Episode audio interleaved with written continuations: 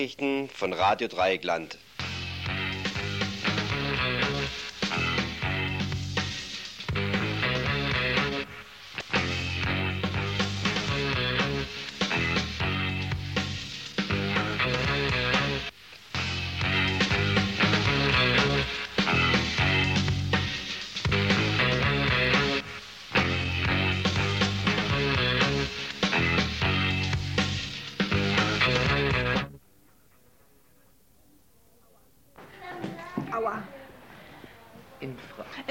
Freiburg steht ein Affenhaus, das größte dieser Stadt. Schauen Affen grad zum Fenster raus, dann heißt's Gemeinderat. Jetzt die ganze Affenbande lacht. Wir haben die KTS, wir haben die KTS, wir haben die KTS gemacht. Wir haben die KTS, wir haben die KTS, wir haben die KTS gemacht. Der Oberaffe Blömi brüllt, er will ein großes Haus. Und wenn die Stadt dann pleite ist, das macht ihm gar nichts aus. Die ganze Affenbande lacht. Wir haben die KTS, wir haben die KTS, wir haben die KTS gemacht. Wir haben die KTS, wir haben die KTS, wir haben die KTS gemacht. Der Landsberg Rückert Böhme und all das reiche Pack. Die kriegen dicke Löhne und planen so nen Kack. Die ganze Affenbande Wir haben die KTS, wir haben die KTS, wir haben die KTS gemacht. Wir haben die KTS, wir haben die KTS, wir haben die KTS gemacht. Doch wollen wir lieber Platz für uns statt so nen toten Bau. Wollen kein Kommerz für Hinz und Kunst, die machen wir zur Sau.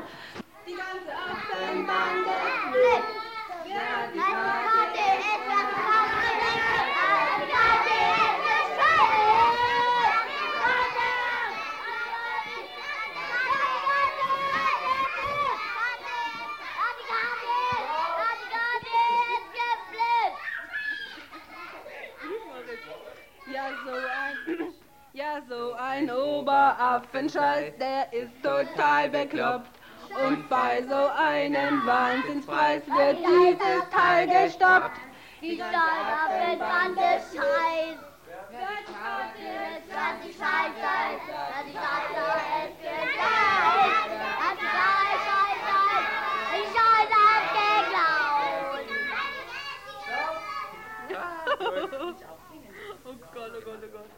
Ja, hallo liebe Hörerinnen und Hörer von Radio Dreieckland. Hier ist das Freitagsinfo. Ihr könnt natürlich wie immer hier anrufen, als, und zwar unter der Nummer 31028. Ja, und damit sind wir schon bei den, beim Überblick über das, den heutigen Tag, denn die Zeit ist ja schon vorangeschritten, wie ihr sicher auf euren Uhren mitgekriegt habt, zu, den, zu der Übersicht. zu den ba Kurzbeiträgen erst einmal. Ähm, die Verbraucherzentralen sollen demnächst, nämlich 1992 besser gesagt, gekippt werden, indem vom Bund die Länder gestrichen werden. Dann anschließend ein Beitrag über Kurdistan und die Rolle der PKK. Umstrukturierung in den, der Schulkindergärten und eine Demonstration dagegen und ein Bericht über die Wohnungsnot. Danach kommen wir zu unserem Schwerpunktbeitrag. Dieser dreht sich um Umweltprobleme und Umweltsitua Umweltsituation in der Sowjetunion und die Ansätze, diese ähm, in der Politik zu erkennen, überhaupt erst einmal. Danach gibt es ein Live-Interview, denn heute ähm, sind die Birmingham Six freigelassen worden, die ähm, ja alles weitere dann und am ja zu Ende dann die ähm, die Ankündigung, das heißt der Veranstaltungshinweis, sofern wir den dann noch von der Zeit her hinkriegen.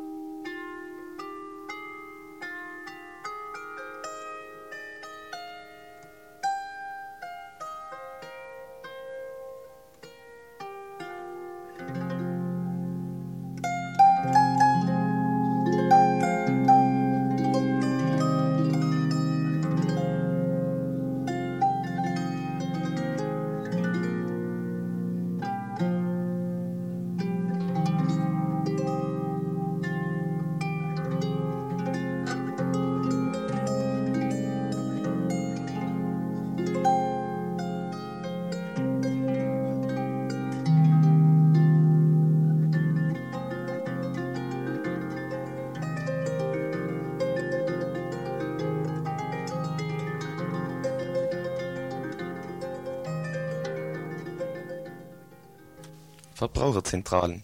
Die Bundesregierung will ab 1992 die Finanzierung der Verbraucherzentralen streichen. Die Verbraucherzentralen erhalten ca. ein Drittel ihrer Haushaltsmittel vom Bundeswirtschaftsministerium und zwei Drittel von den jeweiligen Landesregierungen. In den fünf neuen Bundesländern jedoch ist wieder mal alles anders. Dort beschränkt sich die Arbeit der Verbraucherzentrale auf Ernährungsaufklärung. Offensichtlich ist es zwar notwendig, die Verbraucher über Ernährung aufzuklären, aber nicht über Dinge wie zum Beispiel Versicherungs- und Kreditwesen. Es ist ja zweifellos wichtig, über Ernährung aufzuklären. Wenn man aber bedenkt, wie kompliziert und gefährlich der Umgang mit Versicherungen und Krediten ist, dürfte der eigentliche Schwerpunkt einer Verbraucherzentrale wohl eher auf diesem Gebiet liegen. Aber anscheinend meint die Bundesregierung, dass die Menschen in der ehemaligen DDR zwar sehr gut mit so kapitalistischen Eigenarten wie dem Versicherungswesen oder dem Kreditwesen umgehen können, jedoch in Fragen, die ihre Ernährung betreffen, sehr schnell Beratung und Hilfe brauchen. Jetzt will die Bundesregierung dieses Konzept offensichtlich auch auf die alten Bundesländer ausdehnen. Ein Zusammenschrumpfen der Verbraucherberatung kurz bevor in Europa der europäische Binnenmarkt verwirklicht werden soll, ist meiner Ansicht nach anachronistisch. Es werden im täglichen Leben immer mehr und immer kompliziertere Fragen an den Verbraucher herangetragen, so dass eigentlich ein Ausbau der Verbraucherzentralen notwendig wäre, um in unserer hochtechnisierten Gesellschaft wenigstens ein gewisses Maß an Verbraucherschutz zu gewährleisten. Die Bundesregierung hat aber dazu offensichtlich nicht das Geld. Neben den Steuererhöhungen, die vor allem für die Finanzierung der deutschen Einheit gebraucht werden, wenn Kohl auch etwas anderes behauptet, muss die Regierung auch noch an vielen anderen Stellen Geld einsparen, zum Beispiel bei der Verbraucherzentrale. Aber genauso wie die Steuererhöhung unsozial war und fast nur den kleinen Menschen zur Kasse gebeten hat, so ist auch die Streichung der Mittel für die Verbraucherzentrale unsozial. Wieder einmal wird der kleine Mensch im Stich gelassen. Wieder einmal wird die Politik im Sinne der Großverdiener gemacht. Wie sagte doch Helmut Kohl dereinst, es wird keinem schlechter gehen als zuvor. Er hat wohl gemeint, es wird keinem schlechter gehen als zuvor, wenn er Unternehmer ist, denn die Kosten der Einheit bezahlt der Verbraucher.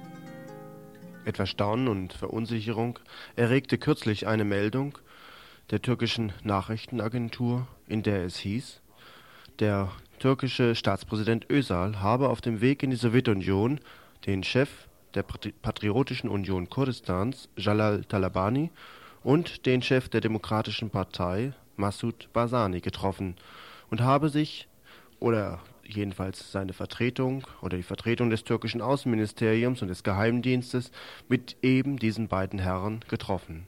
Eine andere Meldung besagte, die in einer türkischen Zeitung stand, dass Talabani und Barzani sich in der Türkei aufgehalten hätten, um zum Beispiel um Waffen zu beten.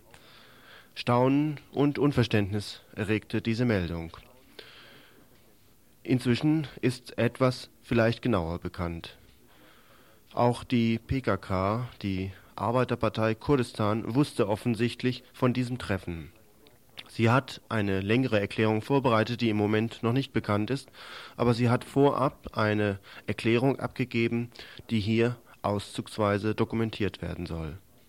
Zitat Insbesondere die kolonialistische Türkei bereitet sich mit Unterstützung und auf Anraten des US-Imperialismus auf die Rolle des Protektors der Kurden vor damit versucht sie ihren Einfluss auf den Irak zu vergrößern und die Bemühungen und Entwicklungen in Richtung einer nationalen Einheit der Kurden, für die die Bedingungen besonders günstig ist, zu verhindern. So ist das Treffen einer Delegation unter dem Vorsitz von Talabani im Namen der Kurdistan-Front in Ankara mit Vertretern des Staates, das in diesem Rahmen stattfand, in diesen Tagen ein Thema, zu dem es viele Diskussionen und Spekulationen gibt. Zu diesem Treffen so weiter in der Presseerklärung der PKK, können wir vorläufig nur erklären, dass wir von dem Treffen wissen. Allerdings die Gespräche und Diskussionen, die dort geführt wurden, uns nicht binden. Umfangreichere Erklärungen werden demnächst offiziell und von verantwortlicher Stelle aus der Zentrale im Mittleren Osten gemacht werden. Zitat Ende.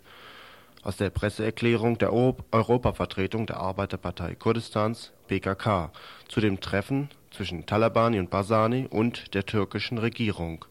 Eine etwas verwunderliche Erklärung, ist man doch bislang eigentlich immer davon ausgegangen, dass die Türkei die kurdische Frage auf dem kalten Wege liquidieren wollte, nämlich mit den Mitteln der Aufstandsbekämpfung, mit den Mitteln der Unterdrückung, mit den Mitteln, dass die kurdische Frage für sie überhaupt nicht existiert. Selbst der Begriff Kurdistan und Kurden kommt bislang in der türkischen Sprache nicht vor. Man wird also gespannt sein, was also aus den weiteren Erklärungen verschiedener kurdischer Fraktionen bekannt werden wird, und man wird gespannt sein, dass es möglich, ob es möglicherweise eine Koalition gibt verschiedener kurdischer Kräfte aus dem Irak und aus der Türkei, die sich möglicherweise mit der türkischen äh, Regierung in der Frage arrangieren werden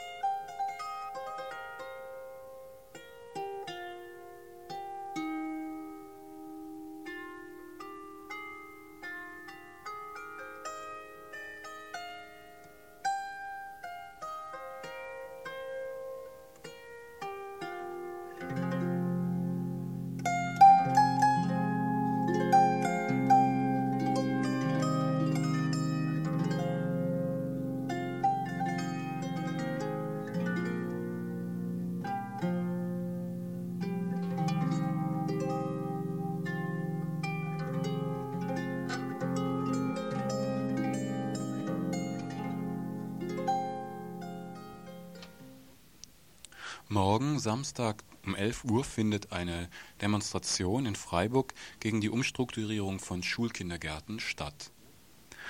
Umstrukturierung von Schulkindergärten, das ist natürlich ein schwammiger Begriff.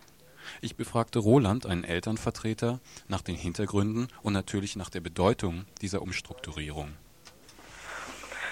Das bedeutet im Einzelnen, dass die Schulkindergärten nicht mehr wie bisher selbstständig arbeiten können, sondern dass sie der Schule, der Grundschule angegliedert werden. Das heißt, dass der Rektor für die Schulkindergärten verantwortlich ist und somit auch zum Beispiel entscheidet, wer den Schulkindergarten besucht und wer nicht. Das ist natürlich für einen Rektor immer so ein Zweifelsfall, wenn er die Möglichkeit hat, die Klasse zu teilen, ob er dann ein Kind in den Schulkindergarten schickt oder nicht. Da haben wir so unsere Zweifel.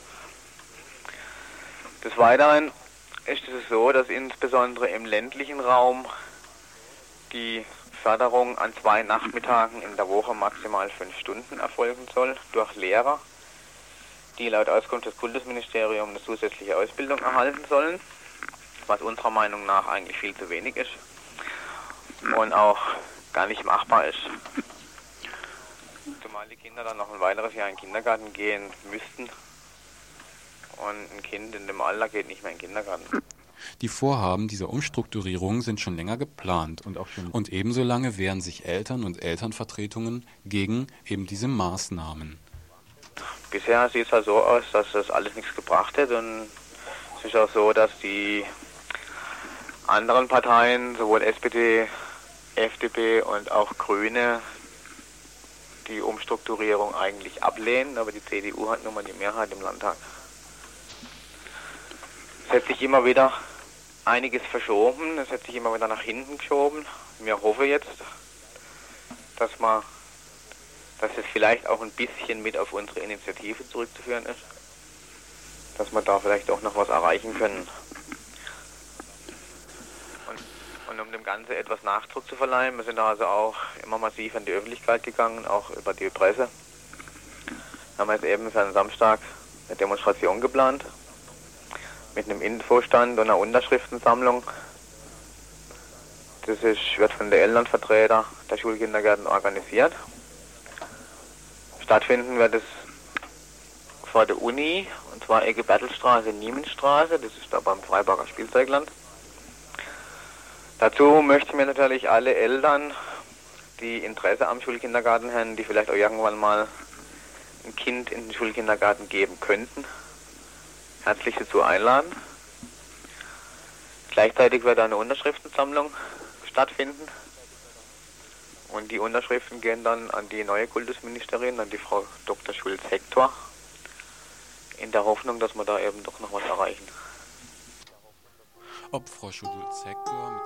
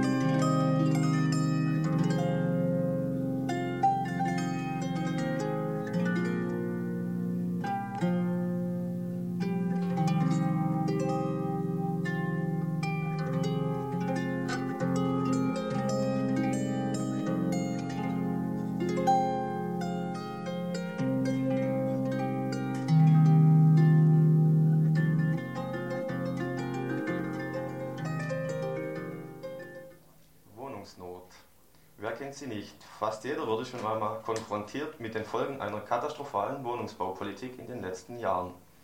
Der soziale Wohnungsbau wurde aufgegeben und die Mietpreisbindung wurde aufgehoben. Der Erfolg war ein inflationäres Ansteigen der Mieten, Wohnungsraumspekulation und so weiter. Tausende von Menschen sind auf Wohnungssuche. Hunderte junger Menschen können ihr Studium nicht antreten, weil sie keine Wohnung finden. Die Situation auf dem Wohnungsmarkt spitzt sich jetzt wieder bedrohlich zu. In einer Pressemitteilung informiert das Studentenwerk, dass täglich rund 50 Leute in der Schlange vor der Zimmervermittlung stehen. Demgegenüber geht im Schnitt nur ein Zimmerangebot am Tag ein. Die Situation ist so bedrohlich, dass erstmals die Notunterkunft in der alten Uni auch vor Beginn des Sommersemesters geöffnet wurde. Um die Wohnungsnot zu bekämpfen, arbeitet das Studentenwerk gemeinsam mit der Stadt, der Universität und der PH wieder an einer Werbekampagne. Mit Hörfunkspots, Anzeigen und T-Shirts soll auf die Misere aufmerksam gemacht werden und die Freiburger zum Vermieten von Studentenbuden überredet werden. Es wird also auf der Seitenschiene weitergefahren, die schon in den letzten Jahren nichts gebracht hat. Nicht einmal der Anreiz von 3000 D-Mark pro Zimmer, das neu vermietet wird, führte zu einer Entlastung der Situation. Eine leichte Entlastung der Wohnungsnot kam in den letzten beiden Semestern daher, dass sich viele Studenten ihre Buden gar nicht mehr in der Stadt Freiburg suchten, sondern gleich im Umland. Aber offensichtlich ist auch dort der Markt jetzt abgegrast. Und was machen die offiziellen Stellen? Sie halten an Maßnahmen fest, die zu nichts führen. Wenn man hört, dass die Stadt ihre Bürger überreden will, Zimmer zu vermieten, kann man doch nur lachen. Diese Stadt, die durch den Bau der KTS aktiv Wohnraum vernichtet, bittet ihre Bürger, die Besenkammer auszuräumen und zu vermieten. Aua. In, Fre In Freiburg steht ein Affenhaus, das größte dieser Stadt. Schauen Affen grad zum Fenster raus, dann heißt's Gemeinderat. Jetzt die ganze Affenbande lacht. Wir haben die KTS, wir haben die KTS, wir haben die KTS gemacht. Wir haben die KTS, wir haben die KTS, wir haben die KTS gemacht. Der Oberaffe Blömi brüllt, er will ein großes Haus. Und wenn die Stadt dann pleite ist, das macht ihm gar nichts aus. Die ganze Affenbande lacht. Wir haben die KTS, wir haben die KTS, wir haben die KTS gemacht. Wir haben die KTS, wir haben die KTS, wir haben die KTS gemacht. Der Landsberg Rückert Böhme und all das reiche Pack. Die kriegen dicke Löhne und planen so nen Kack. Die ganze Affenbande Wir haben die KTS, wir haben die KTS, wir haben die KTS gemacht. Wir haben die KTS, wir haben die KTS gemacht. Doch wollen wir lieber Platz für uns statt so nen toten Bau. Wollen kein Kommerz für Hinz und Kunst, die machen wir zur Sau.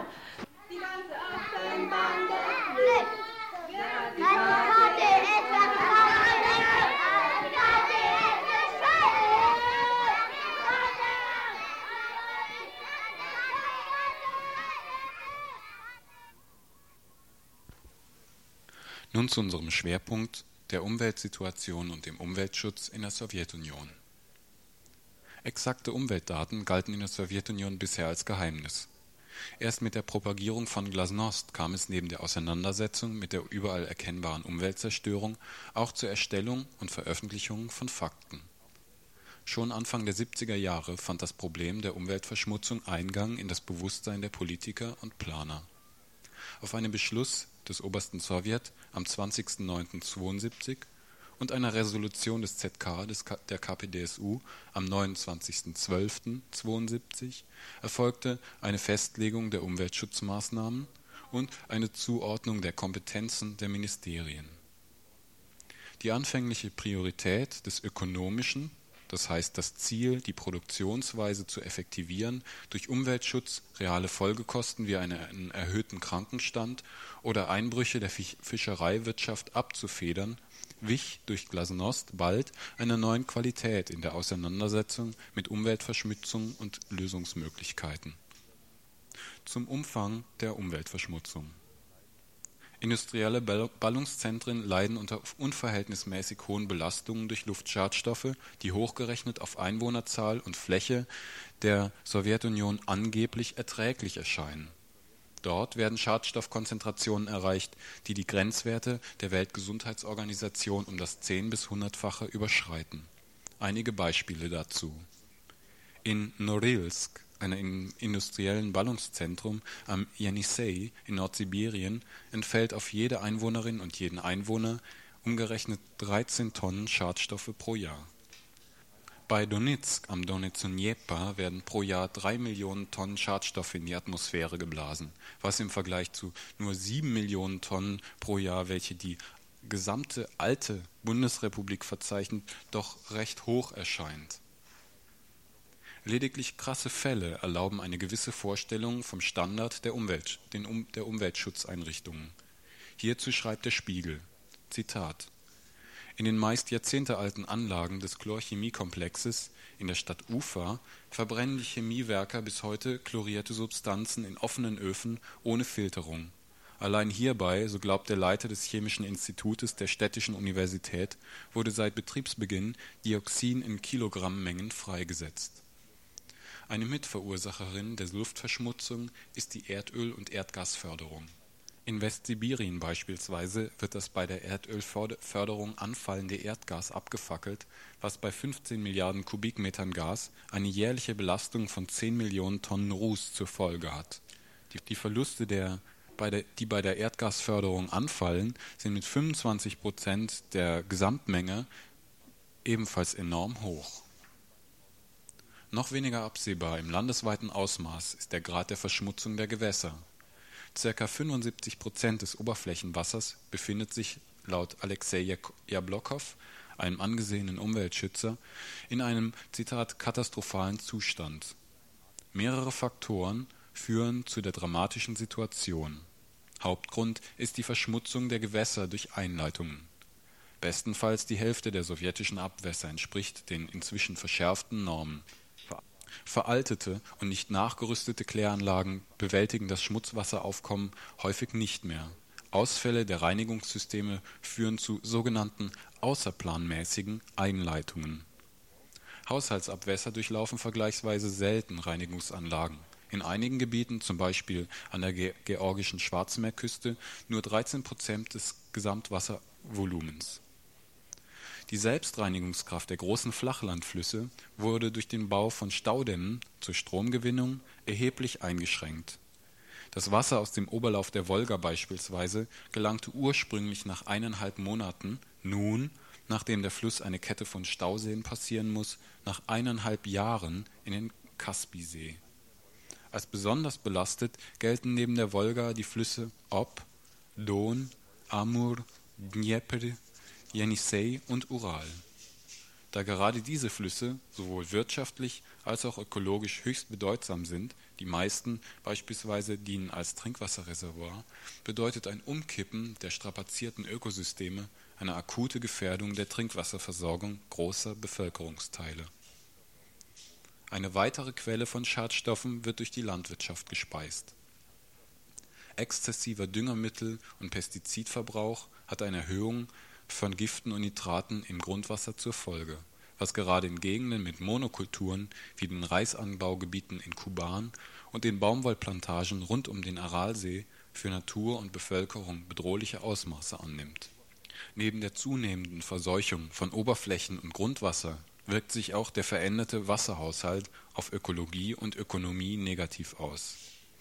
Phänomene wie Grundwasserabsenkung durch übermäßige Wasserentnahme, durch Mischung von Grundwasser mit verschmutztem Oberflächenwasser durch nicht abgedichtete Kanäle und Stauseen, Austrocknung und Versalzung von stehenden Gewässern wie dem Aralsee beispielsweise und eine in ihren Einzelheiten noch nicht erforschte Kette von Auswirkungen, die die Staudämme in der Sowjetunion verantworten, sind in besonderen Dimensionen in der Sowjetunion zu beobachten.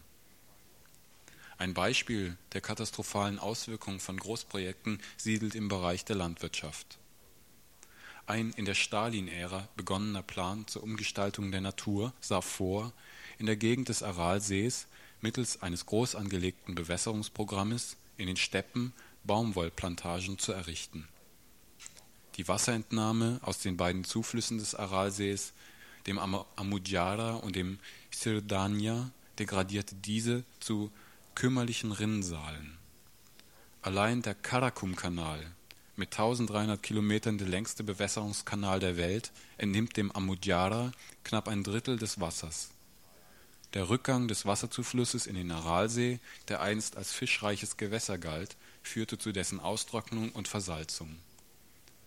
Die Folgen dieser wohl größten ökologischen Katastrophe der Neuzeit, so der Spiegel, machen die vielfältigen Wechselwirkungen deutlich, die bei der Schädigung oder Veränderung eines scheinbar isolierten Gebietes auftreten.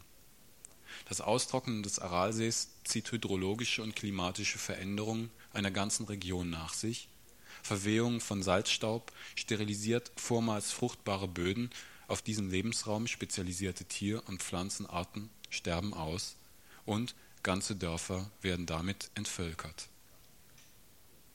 Zitat das Kulturland macht in der UdSSR insgesamt 605 Millionen Hektar aus.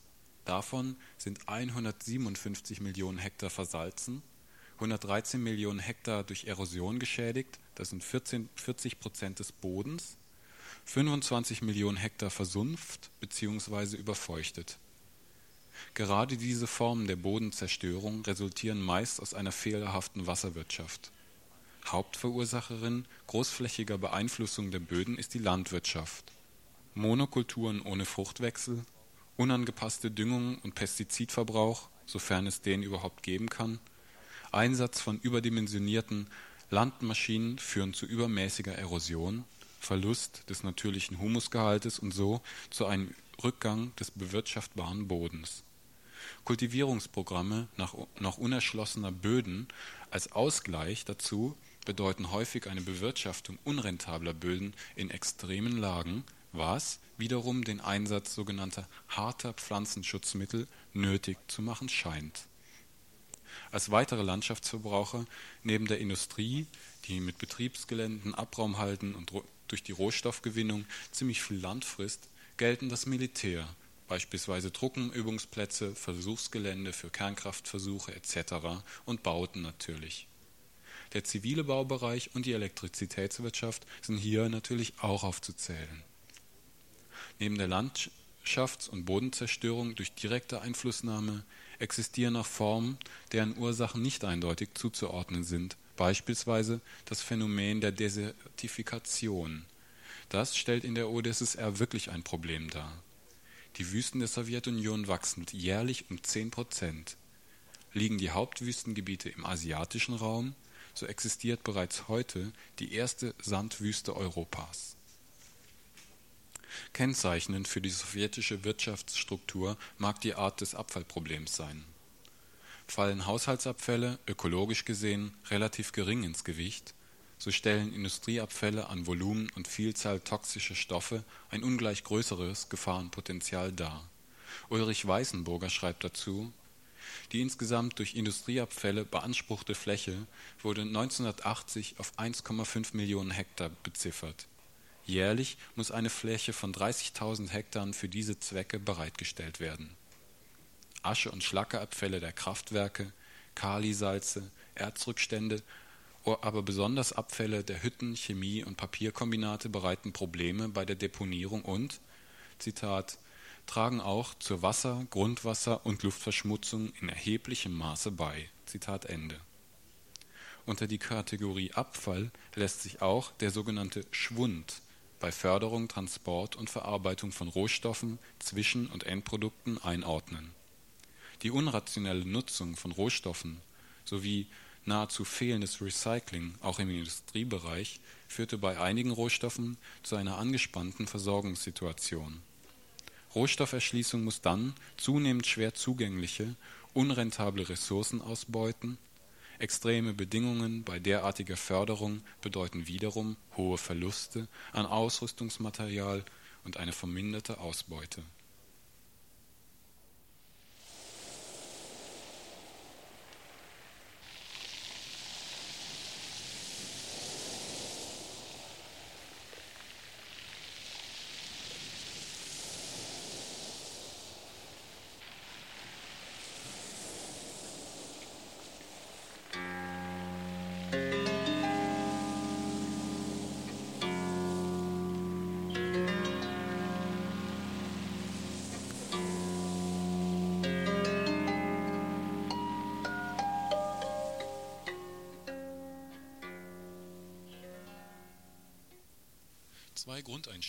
stemmten sich gegen das Aufkommen kritischer Auseinandersetzungen mit der sowjetischen Wirtschaft und den Folgen der Industrialisierung als solcher.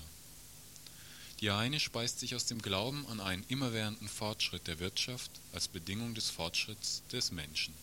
Im Sozialismus sei durch die Aufhebung des, der Eigentumsverhältnisse und somit durch den Wegfall des kapitalistischen Profitinteresses ein neues Verhältnis von Mensch und Natur geschaffen. Technologiekritik wird, wenn nicht als Unterwanderungsversuch des kapitalistischen Westens, so doch zumindest als eben doch nicht so fortentwickelt betrachtet. Eine andere Form der Mentalität, die Alternativen, das heißt Auseinandersetzungen und Vorschläge von Alternativen blockiert, erkennt weder die Dringlichkeit des Umweltschutzes an, noch ließe sie an den unzweifelhaften Notwendigkeiten des gerade aufkeimenden materiellen Wohlstandes rütteln. Und doch ist Auseinandersetzung heute in der Sowjetunion anscheinend Mode. Ulrich Weißenbohrer, geboren 1948, ist wissenschaftlicher Mitarbeiter am Deutschen Institut für Wirtschaftsforschung in Berlin mit dem Schwerpunktgebiet Sowjetunion. Ich fragte ihn nach den Auseinandersetzungsformen, die heute in der Sowjetunion zum Thema Umweltschutz existieren.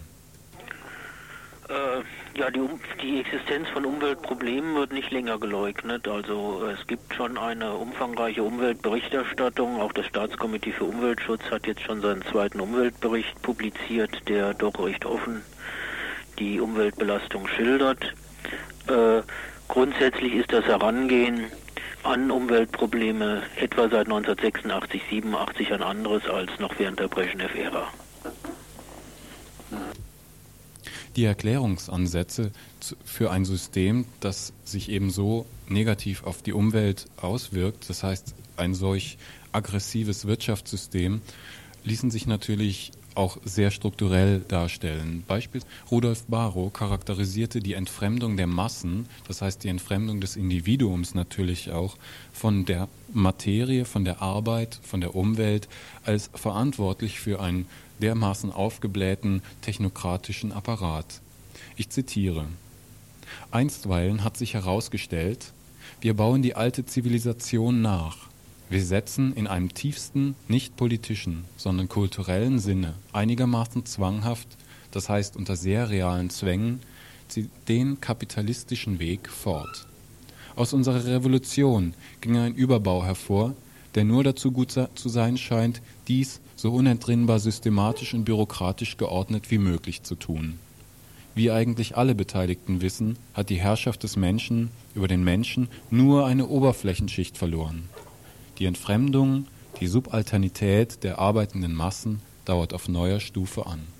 Hierzu fragte ich Ulrich Weißenburger, ob die, dieses Problem auch in der Sowjetunion erkannt wird.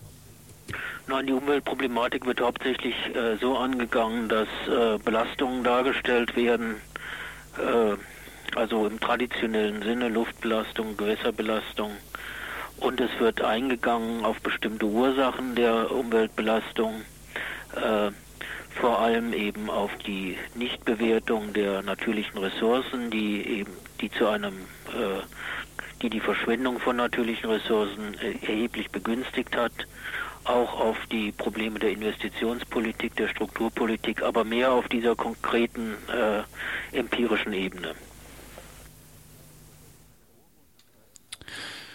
Eine grobe Unterteilung der einzelnen Republiken in industrialisiert bzw. unterentwickelt macht ein Nord-Süd und ein West-Ost-Gefälle deutlich, wobei letzteres jeweils als relativ rückständig gelten, letztere. Die regionalen Unterschiede der Umweltproblematik, die klimatischen und geografischen Extreme lassen Patentrezepte beim Umweltschutz nicht zu. Da in der Sowjetunion keine einheitliche Wirtschaftspolitik weg von einer regional wirtschaftlichen Monokultur hin zu einer Mischwirtschaft geleistet wurde, bleibt wohl auch jene konzertierte Umweltschutzmaßnahme Makulatur. In gewisser Weise verwirklichte die Sowjetunion innerhalb ihrer Grenzen, was global im Welthandel zwischen Nord und Süd, das heißt zwischen der sogenannten ersten und der sogenannten dritten Welt, sich verfestigt. Eine großräumige Arbeitsteilung.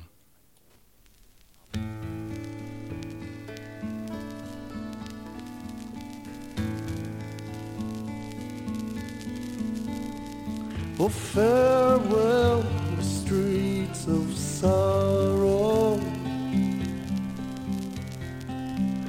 And farewell, you streets of pain. I'll not return to feel more sorrow, nor to see more young men slain. Through the last six years I've lived through terror And in the darkened streets the pain. Oh how I long to find some solace. In my mind I curse the strain. So farewell, you streets of sorrow, and farewell, you streets of pain. No, I'll not return to feel more sorrow, nor to see more young men slain.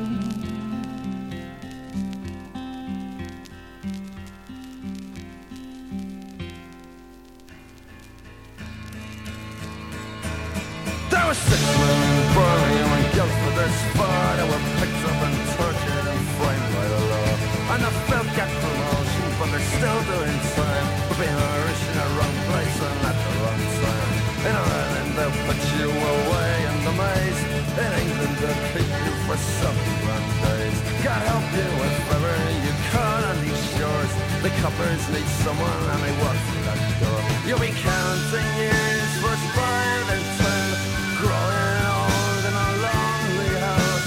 Round the yard in the stinking cell from wall to wall and back again A curse on the judges the coppers and screws who tortured the innocent wrongly accused. For a price of promotion and justice to sell might the judge be their judges when they rock down in hell. You'll come.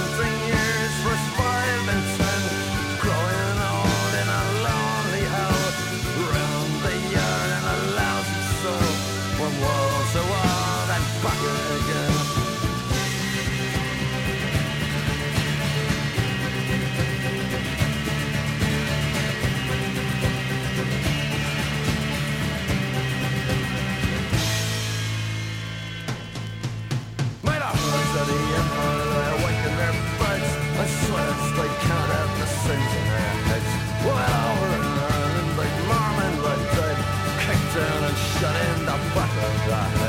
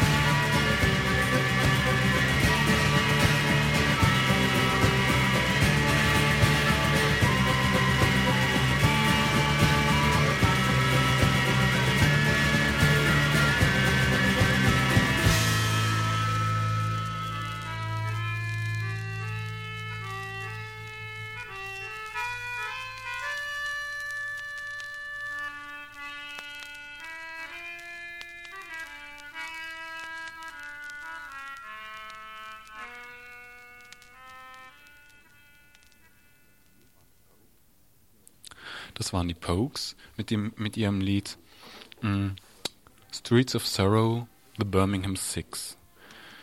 Wir kommen zum Thema. Die Birmingham Six sind frei.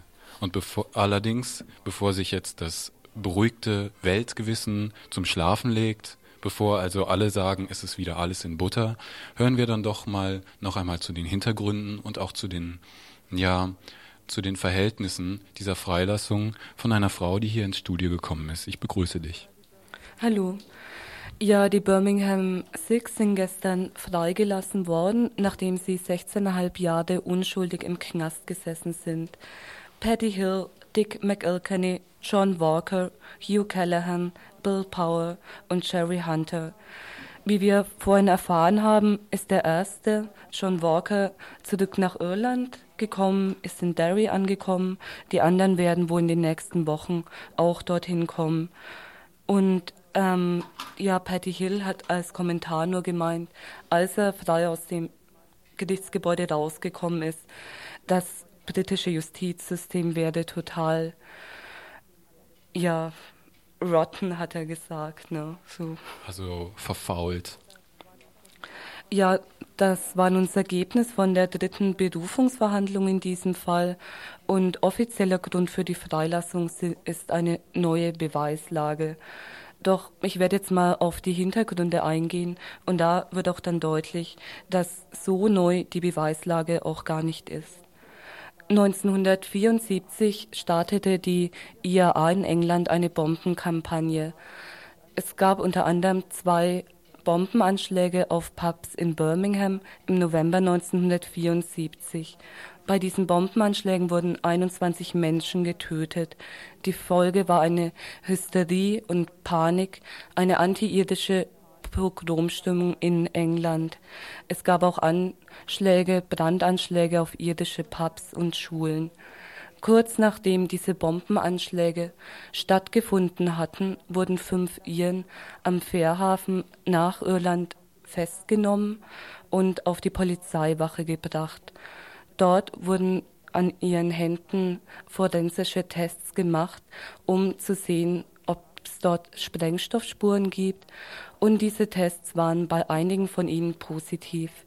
Danach wurden sie tagelang verhört. Aber nicht nur verhört, sie, sie wurden geschlagen und gefoltert, wie deutlich zu sehen war auf Fotos, die rauskamen nach dieser dreitägigen sogenannten Vernehmung. Und bei diesen Vernehmungen haben sie dann noch den Namen eines weiteren Freundes genannt, der daraufhin auch festgenommen wurde. Es kam zur Verhandlung in diesem Fall und die Beweise, die es gab, dass sie die Bombenleger waren, waren Geständnisse, die aus ihnen herausgeprügelt und gefoltert wurden.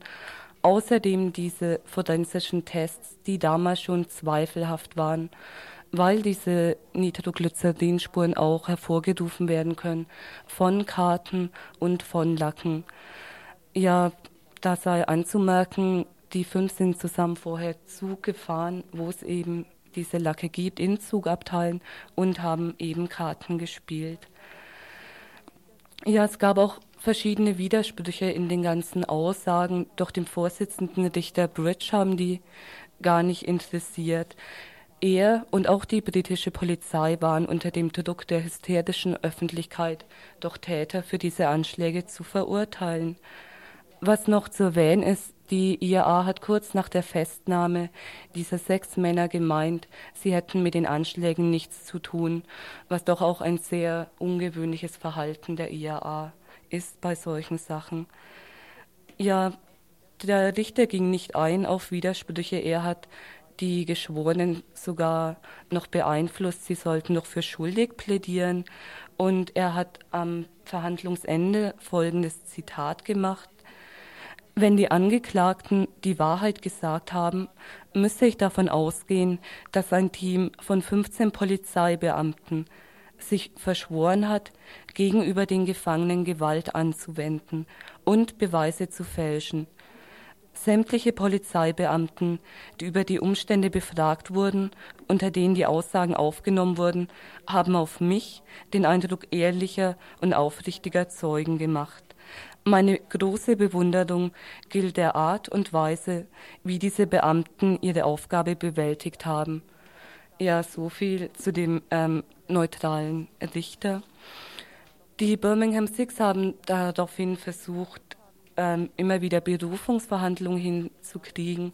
Das hat auch geklappt, nur nicht mit Änderung des Urteils. Es entstand eine internationale Kampagne zu ihrer Freilassung, besonders ab Hälfte der 80er Jahre. Doch die Richterschaft in Britannien war nicht bereit, sich weiter um diesen Fall zu kümmern. Sie haben auch ganz offen gesagt, der Skandal das Ergebnis wäre für die englische Polizei zu groß.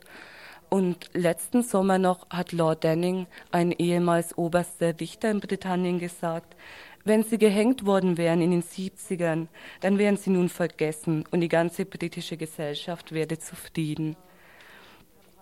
Ja, nun, die Kampagne wurde immer stärker und vor diesem Hintergrund ist jetzt auch das Zustandekommen der dritten und letzten Berufungsverhandlung zu sehen, die Montag vor einer Woche angefangen hat in London. Und es wird wirklich so dargestellt, dass man jetzt neu gewonnene Erkenntnisse hätte zu diesem Fall, und diese Erkenntnisse sind absolut nicht neu, die gab es eben auch schon 1974, nur wollte die damals niemand hören. Und es wird angegeben, die neuen Erkenntnisse sind eben, dass aufgrund eines Tests herausgekommen sind, dass bei einem Geständnis sechs Seiten hinzugefügt worden sind. Außerdem wurde der Polizeibeamte, der damals die Vernehmung geführt hat, vernommen in Australien und da scheint es noch neue Erkenntnisse gegeben zu haben. Und zudem sind diese forensischen Tests, die damals stattgefunden haben, völlig diskreditiert. Jener Experte ist auch vor Jahren schon in den Ruhestand gegangen. Ja, sie sind jetzt freigelassen worden und es ist wohl schon auch ein politisch günstiger Zeitpunkt für die britische Justiz, für die Freilassung, was so nicht geplant war, aber was trotzdem so ist. In Britannien geht es weiterhin vor allen Dingen um Golfkrieg. Die Birmingham Six werden nicht so in die Schlagzeilen kommen. Was klar ist, in den 70ern und auch noch während der 80er war es der britischen Justiz ein zu heißes Eisen, mit diesem Fall weiterzukommen. Der politische Skandal wäre zu groß gewesen. Und vielleicht hätte man ja auch noch Verantwortliche in höheren Polizeirängen zur Verantwortung ziehen müssen. Und das ist jetzt nach dieser langen Zeit fast gar nicht mehr möglich. Ja, was klar ist, die Dichter gehen damit um. Damals hatten wir eben die Beweise und aufgrund dieser eindeutigen Beweise mussten wir so urteilen. Jetzt gibt's neue Beweise und wir werden anders urteilen. Also sie werden jegliche Verantwortung von sich schieben und alles auf niedere Polizeibeamte schieben. Allerdings ist jetzt angekündigt, dass eine Kommission in England zur Untersuchung dieses Falls erstellt wird. Doch ähm, ja, über die Ergebnisse von Kommissionen sollte man ja nicht zu optimistisch sein, würde ich mal sagen. Es ist noch vielleicht ganz interessant zu erwähnen, dass es in den letzten eineinhalb Jahren das nun die dritte Freilassung ist und es gab jeweils die Freilassung schon zu Gefangenen, wo es Kampagnen gab. Da gab es die Gil 44, die auch 15 Jahre unschuldig im Knast saßen, wo was Ähnliches gelaufen ist mit gefälschten Geständnissen. Und sie wurden 1989 freigelassen, ebenfalls aus Gründen, die von Anfang an bekannt waren. Dann gab es noch den Fall der Winchester Free. Sie wurden 1988 verurteilt zu jeweils 25 Jahren und im April 1990 freigelassen. Aber was ganz wichtig ist, dass das nur ganz besonders drastische Fälle sind von britischer Justiz, wie sie besonders mit ihr denn umgeht. Und das, die Tatsache ist, dass sich wohl der Rassismus britischer Justiz nicht geändert hat von 70er Jahren bis heute und auch nicht ändern wird. Ihren sind und waren von Vorurteilen und Vorverurteilung durch Presse und Richterschaft besonders betroffen. Ich möchte noch kurz hinweisen auf das PTA, den Prevention of Terrorism Act. Das ist ein Gesetz zur Vorbeugung des Terrorismus. Und dieses Gesetz wurde einen Tag nach den Bombenanschlägen in Birmingham eingeführt. Also die öffentliche Hysterie, wurde voll ausgenutzt. Und ja, seitdem war es praktisch Notstandsgesetz gegen Terroristen und es wurde jedes Jahr erneut verlängert. 1989 allerdings permanenter Bestandteil der Gesetzgebung. Also es wird eher noch, noch konkreter mit Terroristenbekämpfung umgegangen.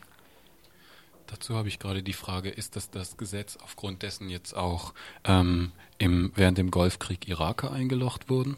Ja, genau, das ist dieses Gesetz und so die Hauptmaßnahmen, die dadurch gemacht werden können, ist, dass Festnahme bis zu sieben Tagen möglich ist, ohne richterliche Vorführung und ohne Haftbefehl. Und ja, es ist auch ganz klar, dass dieses Gesetz vor allen Dingen zur Informationsbeschaffung, Ausforschung und Einschüchterung von Menschen angewandt wird. Und es wird sehr häufig angewandt, vor allen Dingen auf Ausländerinnen und da vor allen Dingen nochmal auf irdische Frauen und Männer. Ja, und Britannien wurde der Verletzung von Menschenrechten durch Anwendung dieser britischen Antiterrorgesetze vom Straßburger Europäischen Gerichtshof für schuldig befunden, sei noch zu erwähnen. So. Ja, okay, ich denke, das war sehr gut. Vielen Dank. Ja, bitte.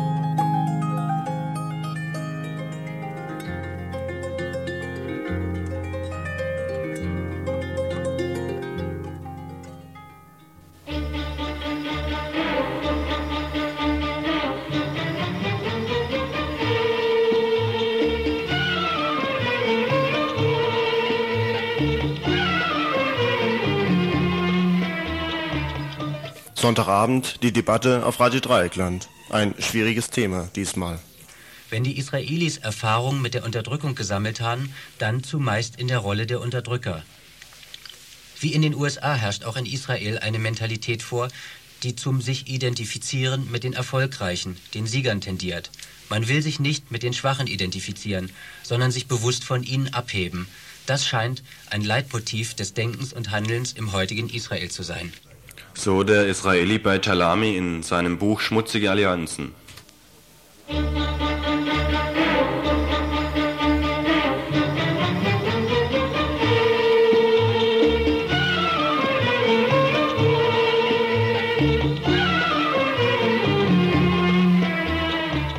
Sonntagabend die Debatte 18 bis 20 Uhr.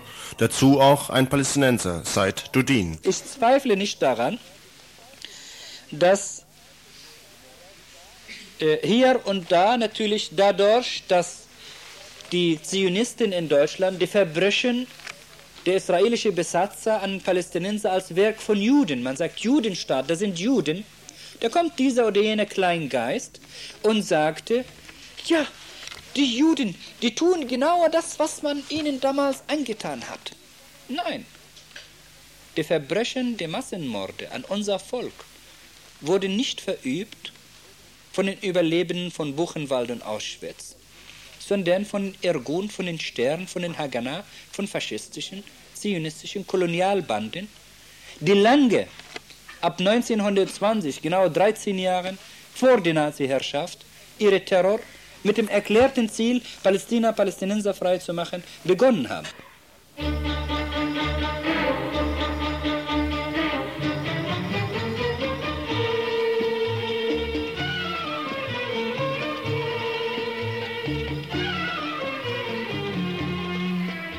Die Debatte Sonntagabend 18 Uhr bis 20 Uhr Israel, Palästina und die BRD. Dazu auch die Hintergrundsendung.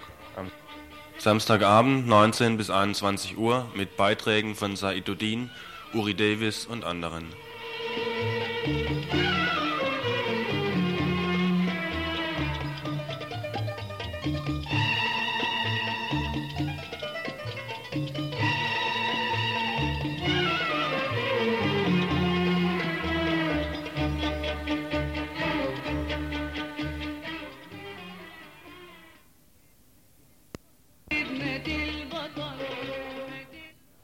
Ja, und damit sind wir auch schon am Ende an den, bei den Veranstaltungshinweisen angelangt.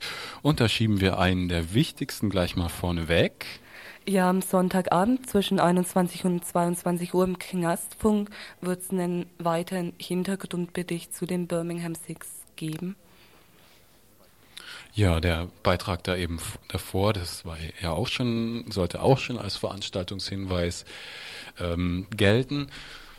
Hinweisen möchte ich noch einmal auf eine Demonstration, und zwar die Demonstration am Samstag zur Umstrukturierung von Schulkindergärten, die ist ähm, in der Bertholdstraße, Ecke so, ja, vor der Uni, ähm, Samstag 11 Uhr. Und dann haben wir hier noch was, äh, sehe ich gerade, der Herr der Schöpfung nähert sich dem Mikrofon. ja, ja, ja. Ja.